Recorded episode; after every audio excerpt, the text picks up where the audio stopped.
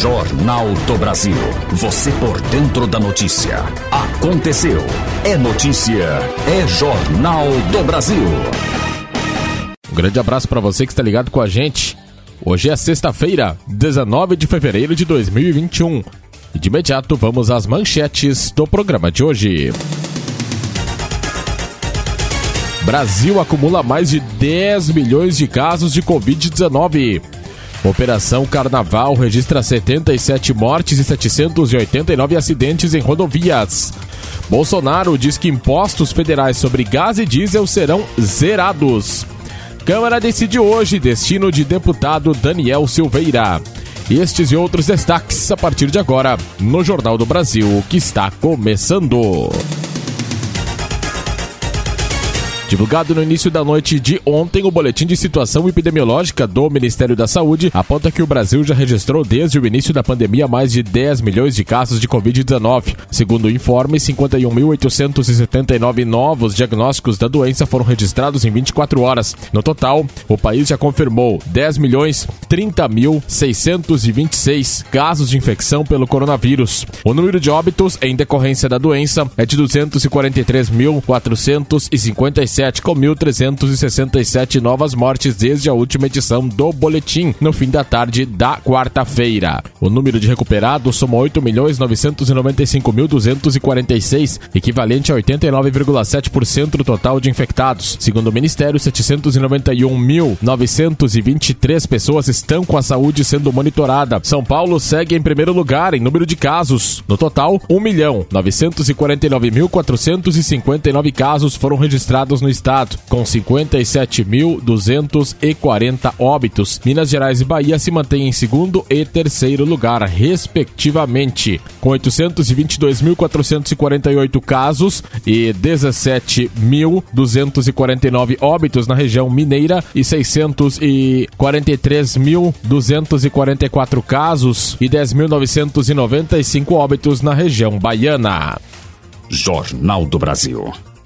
Este é o Jornal do Brasil, eu sou Anderson Dilkin e sigo no seu rádio com as notícias do Brasil e do mundo. A Polícia Rodoviária Federal registrou um total de 77 mortes e 789 acidentes em rodovias federais durante os seis dias da chamada Operação Carnaval.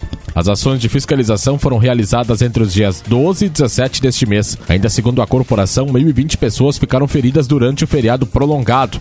De acordo com o balanço, o número de mortes apresentou redução de 15% em relação ao mesmo período de 2020, quando foram contabilizados 91 óbitos. A quantidade de acidentes também caiu, passando de 1.233 no ano passado para 789 em 2021. Entre os feridos, a redução foi de 36%. No mesmo período de 2020, o total registrado foi 1.597. As fiscalizações de trânsito, segundo a PRF, registraram menos infrações que na operação do ano passado. Foram flagrados 600 casos de embriaguez ao volante contra 3.385 em 2020. O não uso do cinto de segurança gerou 5.872. As autuações e as ultrapassagens indevidas, 7.121 infrações. E o uso de celular ao volante, 455 infrações. Foram fiscalizados 171.050 veículos. Jornal do Brasil.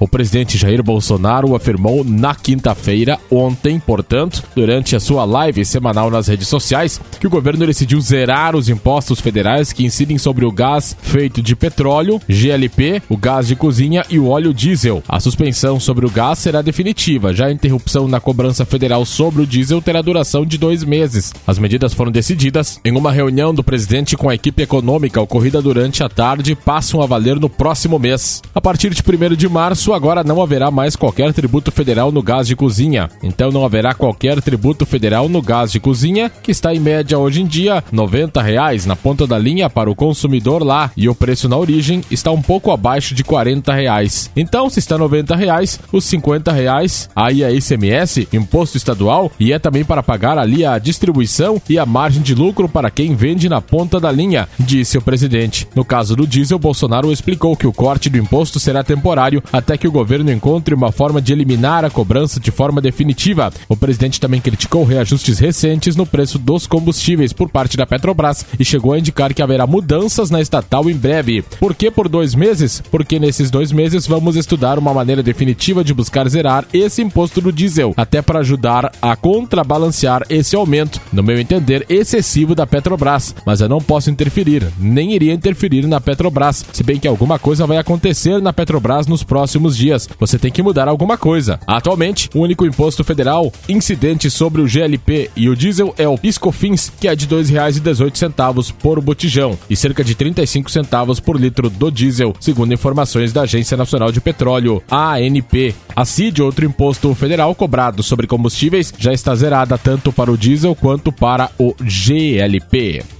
Jornal do Brasil. Seguimos no seu rádio com o Jornal do Brasil e as notícias nesta sexta-feira. O deputado federal Carlos Sampaio irá elaborar um relatório pedindo a manutenção da prisão do deputado federal Daniel Silveira. Ele foi escolhido relator na noite da quinta-feira e terá menos de 24 horas para elaborar o texto que será apreciado pela Câmara dos Deputados hoje às 17 horas. Sampaio é promotor de justiça e já relatou, melhor dizendo, casos polêmicos na Câmara, como o pedido de cassação do então presidente do PP Pedro Correia no escândalo do mensalão. No caso caso, Daniel Silveira já disse haver limites para a liberdade de expressão.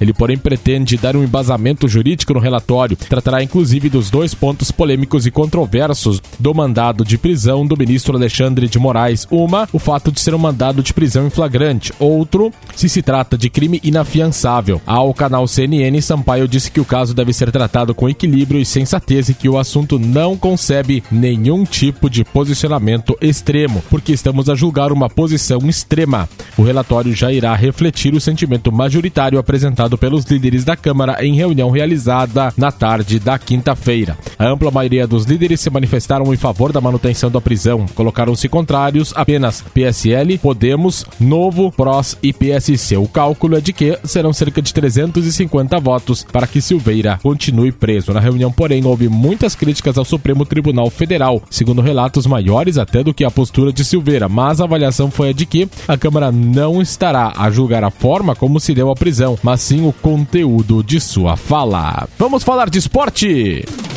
Agora, no Jornal do Brasil, placar esportivo. O presidente do Corinthians, Dúlio Monteiro Alves, foi ontem à sede da CBF no Rio de Janeiro. A visita ocorreu pela insatisfação do Corinthians em relação à arbitragem da partida contra o Flamengo no último domingo. O clube contestou a validação do gol de Gabigol, que garantiu a vitória rubro-negra por 2 a 1. Na CBF, Dúlio ouviu os argumentos da comissão de arbitragem, escutou o áudio do VAR, árbitro assistente de vídeo do jogo e reforçou o pedido de por, por critérios iguais, melhor dizendo. No domingo, logo depois da partida, o mandatário corintiano já havia questionado a arbitragem em sua página no Twitter. Na ocasião, ele afirmou que o Corinthians não aceitaria erros passivamente. O gol polêmico do Flamengo foi construído após chute de Bruno Henrique e parou em defesa de Cássio. Everton Ribeiro pegou o rebote e passou para Gabigol marcar. O lance levou 4 minutos para ser avaliado. O técnico Jorge Jesus mostrou seu lado mais enérgico após o empate por 1 a 1 do Benfica com o Arsenal pela Liga Europa. Em entrevista ao canal SIC Notícias, ainda no campo de jogo, o treinador se irritou com conversas e barulhos no local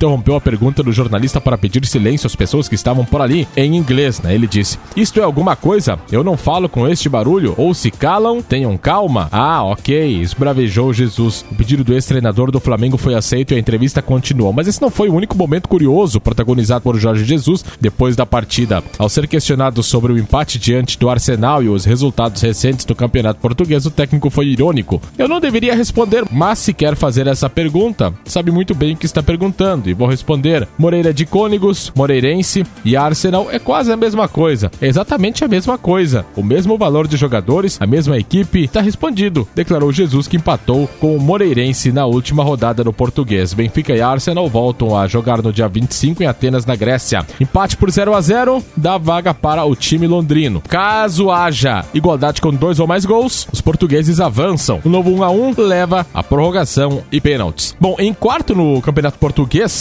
O Benfica encara o Farense no próximo domingo fora de casa. O Arsenal é só o décimo da Premier League e encara o líder Manchester City em Londres também no domingo. Patrick não é diferente dos torcedores. Convive com um misto de alegria pelo momento que atravessa em campo, junto com o Inter, mas sofre com angústia nos dias que antecedem a partida contra o Flamengo no domingo. Para ser campeão no Maracanã, o meia alerta para a necessidade de o time atuar da mesma forma ao longo dos 90 minutos e ver o time mais equilibrado com Abel Braga. Natural do Rio de Janeiro, o Colorado nutre o sonho de levantar uma taça no palco da partida. Para realizar o feito, cumpre a rotina de treinos e ouve as orientações de Abel, porém reconhece que a proximidade com a conquista e o significado para o clube gaúcho não saem da cabeça dos atletas. Patrick busca ajudar o Inter a superar o Flamengo e ser campeão no final de semana. Para acabar com o Brasileirão no Rio, a partida do primeiro turno contra os cariocas serve de lição. Na ocasião, o jogo acabou empatado em 2 a 2 O Inter, após dominar as ações no primeiro tempo, sofreu com a pressão do Flamengo após o intervalo e cedeu o empate. Patrick vê um time mais equilibrado sobre o comando de Abel para evitar isso. Na estreia, no torneio em Orlando, nos Estados Unidos, a seleção brasileira feminina